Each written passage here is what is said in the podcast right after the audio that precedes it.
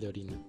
Como definición, el examen general de orina evalúa tanto física, química y microscópicamente la orina, realizando varios exámenes para poder medir diversos compuestos que salen en ella. Evalúa físicamente apariencia, color y olor. En la parte química podemos encontrar el estudio del pH, las proteínas, densidad específica, esterasa leucocitaria, nitritos, cetonas, bilirrubina, urobilinógeno o glucosa. En la parte microscópica podemos encontrar el estudio de cristales, leucocitos, glóbulos rojos, cilindros tanto normales de leucocitos y cilindros de glóbulos rojos. Empezando por la evaluación física, el color y el olor, veremos algunas causas que son patológicas y causas no patológicas de diversos colores. Empezando por el color rojo, las causas patológicas de estas son la hemoglobinuria, la mioglobinuria, la hematuria o un síndrome carcinoide, mientras que las causas no patológicas sería la ingesta de betabel o la administración de algún antituberculoso como es la rifampicina. Las causas patológicas de una orina naranja sería la presencia de pigmentos biliares que nos daría la sospecha de un padecimiento hepático mientras que las causas no patológicas sería la administración de medicamentos como las fenostiacidas que se utilizan en el tratamiento de la esquizofrenia y otras formas de psicosis o trastornos mentales, o la administración de fármacos como la fenazopiridina, que es un acidificante antiséptico y analgésico que se utiliza en el tratamiento de las infecciones de vías urinarias. Una orina de color muy amarillo nos puede indicar una orina muy concentrada como causa patológica o la presencia de bilirrubinas en ella mientras que las causas no patológicas nos indican el uso de tetraciclinas, la ingesta de zanahorias, el uso de fenacetina, que es un analgésico antipirético y antiinflamatorio, o el uso de nitrofurantoína, que es un antibiótico utilizado para las infecciones de vías urinarias. Por otro lado, una orina de color verde azulado nos indicaría como causa patológica la presencia de biliverdina o una infección por pseudomonas, más comúnmente la pseudomonas originosa.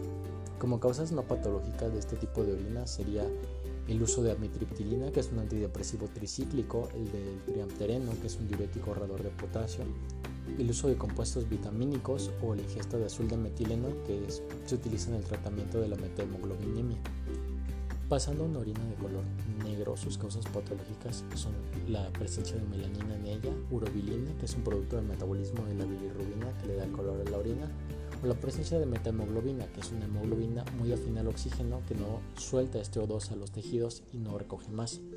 Por otro lado, las causas no patológicas de una orina de color negro es la ingesta de levodopa, que es un fármaco en el tratamiento del Parkinson, compuestos de hierro en pacientes con anemia ferropénica o la ingesta de fenoles, que es un grupo de alcoholes.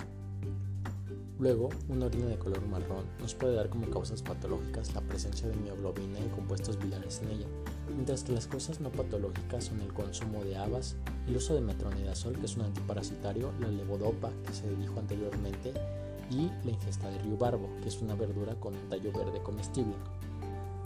Una orina de apariencia blanco lechosa nos puede indicar tres cosas una quiluria, que es la presencia de quilo o un líquido lechoso fabricado en la digestión por vasos linfáticos, generalmente provocada por una infección parasitaria por Bulleriella bancrofti, una piuria, que se puse en la orina, o una hiperoxaluria, que es la presencia excesiva de oxalatos en la orina, que es un compuesto que se encuentra en comidas como arándanos, bayas, café, chocolate, espinaca, frijoles, naranjas, que como dato está indicado como etiología de delitos renales. Una orina incolora nos puede indicar el uso de diuréticos, una diabetes insípida o un aumento en el consumo del agua. Una orina turbia, por otro lado, nos puede indicar una piuria, una fosfaturia o una fecaluria. Pasando a los aspectos químicos de la orina, el pH de esta debe de ir desde 4.6 a 8. Una orina menor a 4.5 es ácida y está presente en una acidosis metabólica o cetocidosis diabética. Está presente en una diarrea crónica, en una dieta cárnica o en una insuficiencia respiratoria crónica.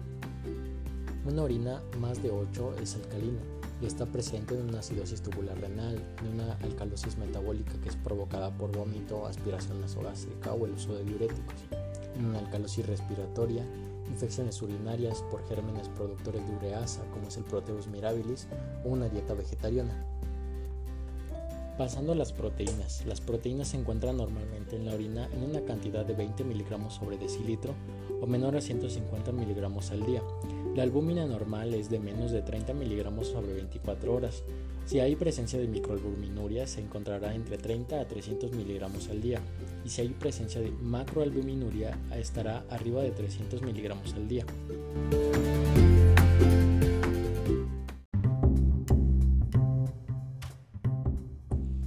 Decía, una proteinuria normal es de menos de 150 miligramos al día. Puede haber un excedente de proteínas en la orina que sea menor a 0.5 gramos al día y se conocería como una proteinuria mínima, cuyas causas serían el ejercicio, tener fiebre, un ortostatismo, que es la presión arterial baja al ponerse de pie, hipertensión arterial, poliquistosis renal, infecciones o una hemoglobinuria con hemólisis.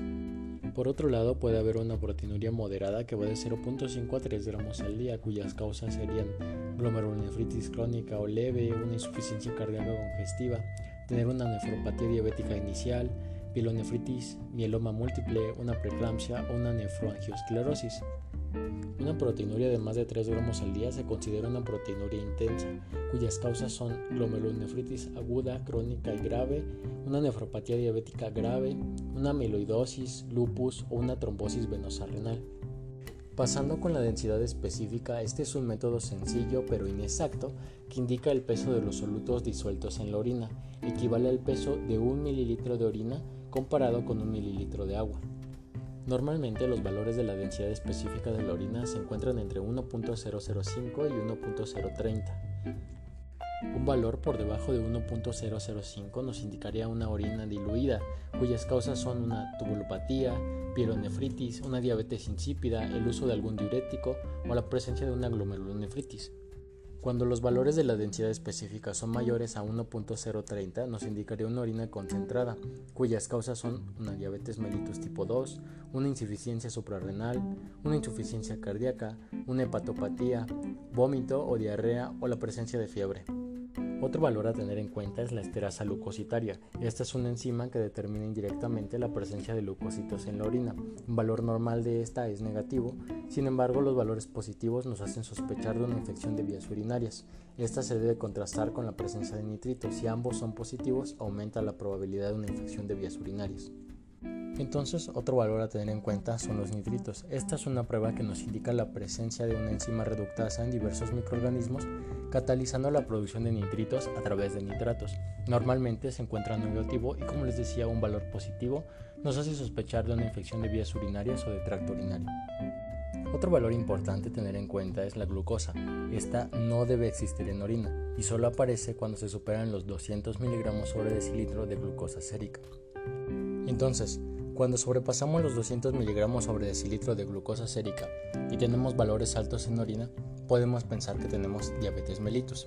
Otras posibles causas son acromegalia, un síndrome de Cushing, hipertiroidismo, enfermedad pancreática, alteraciones metabólicas graves, el uso de fármacos como las tiacidas, los corticosteroides o anticonceptivos. Por otro lado, cuando tenemos valores altos de glucosa en orina sin tener una hiperglucemia sérica, podría indicarnos la presencia de tubulopatías o un posible embarazo. Pasando al estudio de las cetonas en el examen general de orina, este es un producto catabólico de los ácidos grasos que no debe estar en la orina. Cuando es positivo nos indica presencia de cetoacidosis, que hubo un ayuno prolongado, que hay un consumo excesivo de alcohol o alcoholismo, que hubo inanición o incluso dietas hiperproteicas, el uso del isopropanolol, una patología febril, la presencia de hipertiroidismo, la presencia de embarazo o lactancia. El último aspecto químico a tomar en cuenta es la bilirrubina o el urobilinógeno, estando el urobilinógeno en desuso, ya que la bilirrubina directa es mucho más precisa. Normalmente esta es negativa. Sus valores positivos se deben a la presencia de ictericia obstructiva, cirrosis, hepatitis aguda, el síndrome de Dubin-Johnson o rotor, ya que este es un síndrome genético que interfiere con la capacidad del cuerpo de transportar la bilirrubina del hígado a la bilis. El urobilinógeno normalmente se encuentra entre 0 a 4 miligramos al día. Un valor elevado de este nos indicaría anemia hemolítica, una insuficiencia hepática, colangitis o extravasación. Un valor disminuido nos indicaría una obstrucción biliar, una fístula biliar o una lesión renal aguda grave. Pasando al estudio microscópico de la orina, empezaremos por el sedimento urinario. Este es un compuesto obtenido al centrifugar aproximadamente 10 mililitros de orina por 5 minutos, en donde se eliminarán 9 mililitros y se visualiza el mililitro sedimentario microscópicamente. en los cuales podemos encontrar eritrocitos que deben de ser menos de 3 por campo, leucocitos menos de 5 por campo, incluso puede haber presencia de algunos cilindros, células epiteliales y cristales, que se deben correlacionar con la clínica. Como ya lo dije antes, la presencia de eritrocitos normal es de 1 a 3 por campo. Se considera microhematuria cuando va de 3 a 100 por campo y se considera macrohematuria cuando es más de 100 a 150 por campo, que incluso se puede ver a simple vista. La presencia de esta hematuria tiene diversas etiologías. Una etiología nefrológica nos indicaría presencia de glomerulopatías o vasculopatías. Una etiología urológica nos indicaría litiasis, quistes o tumores. Una etiología extrarrenal nos indicaría cálculos, neoplasias o infecciones. Y una etiología renal nos indicaría enfermedades glomerulares no proliferativas, proliferativas y hereditarias. De nuevo, la presencia de leucocitos o glóbulos blancos normales es de menos de 5 por campo. Valores elevados de estos nos indicarían por ende una infección de tracto urinario, la presencia de eosinofilia o incluso una nefritis tubulointersticial aguda o crónica. Ahora, la presencia de células epiteliales. Estas células son procedentes de la descamación del epitelio urinario. Pueden ser transicionales, que nos darían una sospecha de un tumor en el tracto urinario, o células escamosas, que nos indicarían contaminación. Por otro lado, se estudia la presencia de cilindros, que son moldes de túbulos renales constituidos por material proteínico, células o inclusiones celulares. Se dividen en simples, con inclusiones o mixtos. Los simples se dividen a su vez en hialinos o serios. Los hialinos nos indican presencia de orina concentrada, insuficiencia cardíaca, lesión renal crónica o nefropatía diabética. Los serios nos indican la presencia de lípidos, lesión renal crónica avanzada o pilonefritis.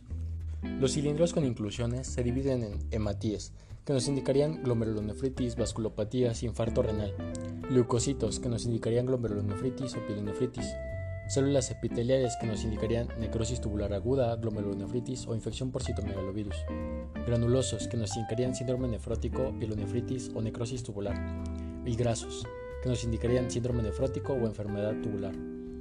Por último, los mixtos nos indicarían presencia de glomerulonefritis proliferativa. Por último, se estudia la presencia de cristales que se dividen en fosfatos que nos indicarían infección urinaria o fosfaturia, oxalatos que nos indicarían litiasis, oxaluria o intoxicaciones, uratos que nos indicarían gota o cistina que nos indicaría cistinuria. Eso es todo del examen general de orina. Muchas gracias.